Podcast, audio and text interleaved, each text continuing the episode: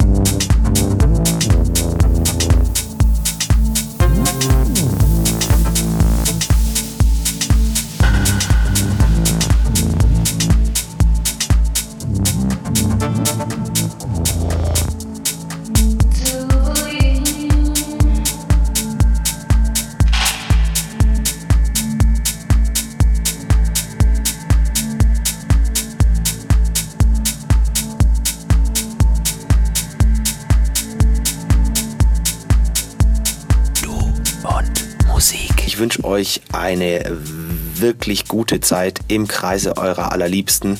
Wir hören uns am 25. wieder, am ersten Weihnachtsfeiertag. Da übernimmt Tortoretto. Wir sagen natürlich willkommen zurück und freuen uns sehr, dass der Tobi für uns wieder am Start ist.